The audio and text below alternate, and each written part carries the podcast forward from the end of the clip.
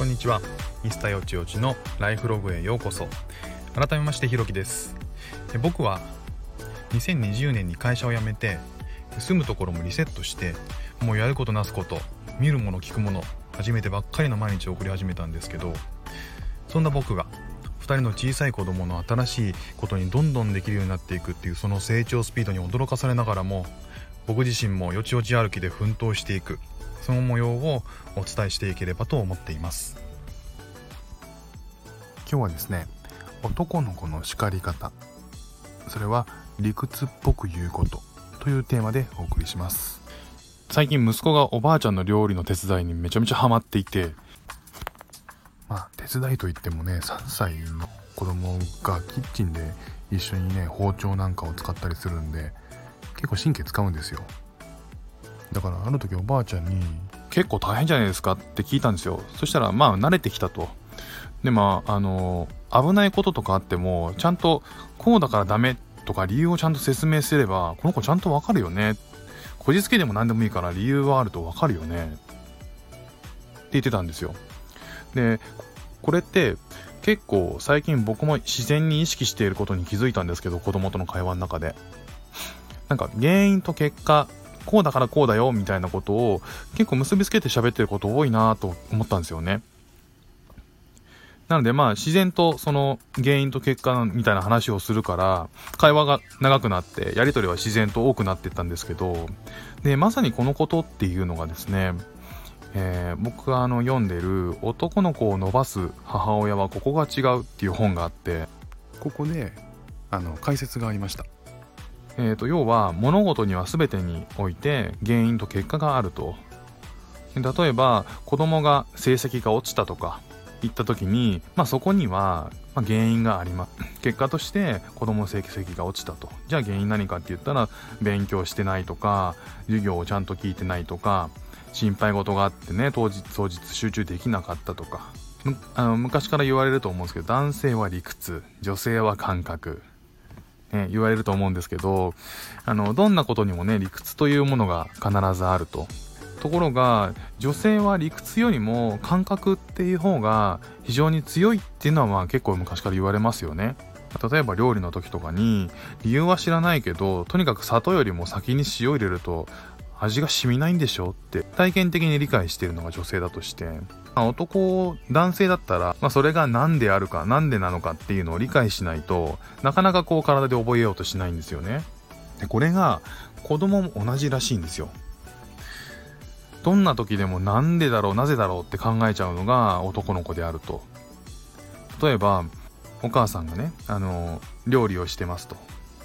でそれ絶対触っちゃダメそうやって言われた時にその一言で触っちゃダメなんだって思うのが女の子だとしたら男の子ってえなんで？って考えるんですよ。でこれすごいわかるなと思ったエピソードがうちおばあちゃんがパンを焼くのが好きなんですね。で、まあ、うちの息子もあのこねるので手伝ったりします。で途中でオーブン開けちゃった時があったらしくて途中でオーブンを開けちゃうと膨らみかけた生地がシュンとしぼんじゃうので、まあ、それでねあの感情的に「何やってんの?」って怒るとしたらこれ男の子だとなかなか聞かないらしいんですよね例えばそれがおばあちゃんが真剣にオーブンを見ててでその真剣なこう剣幕だったりになんとなくこう雰囲気を察してこれ近寄らない方がいいなって思うのが女の子でワクワクして開けちゃうのが男の子。うーんなるほどと。でやっぱりそこに感情的にねあの怒るとしたら何やってんのって感情的に怒ったとしたら女の子ならあやっちゃったな悪いことしちゃったんだろうなって骨身に染みてくれる。一方で男の子だとえなんで怒んの？ん？何を悪いことしたの？って感じになっちゃうんですよ。でこういうかこう感情的にねあのヒステヒステリックに起こることが続いちゃうと男の子は理解できないからそれが続くとね心を閉ざしちゃったりするらしいんですよね。で勉強でもそうで勉強しなさいって怒られてこう素直に教教科書を開くのが女の子だとしたらいやいややりたいことあるのになんで？いやいや今これやってんだけどみたいな感情的にこう怒鳴り散らしても効果がないっていうのが残念ながら男の子であると。だからその感情的に怒鳴り散らすっていうことがせっかくねなんかあの体力パワーを使ってもこれが無駄なエネルギーになっちゃうんですよね。お母さんが怒るとまずいから言われる前にちゃんとやっちゃおうっていうのが女の子だとしたら男の子はなんか怒ってんなくらいにしか本質的には思わないらしいんですよ。まあとは言っても怒って無駄怒っても無駄だなとか言っても聞かないからまあもうやめとこう何も言わないようにしようって放棄しちゃうのはまあこれって親としてもダメじゃないですか。だからこう考え方としてはどうせ言っても分かってくれないっていうのはまあ大きな間違いで言っても分かってくれないのではなくて分かってもらえる言い方をしてないだけ。ということなんですよ。なのでこう男の子の叱り方。それはつまり理屈っぽく言う。で男の子は理屈に納得させないと理解できない生き物っていうぐらい考えちゃった方が分かりやすいですよね。でなんでそうなるのか？どどうしてそんなことになるのか？っていうのがないとどうもすっきりしないっていうことらしいんですよね。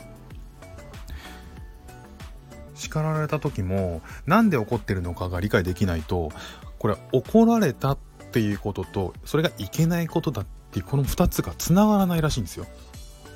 なるほどと。だからさっきのパンのことで言えば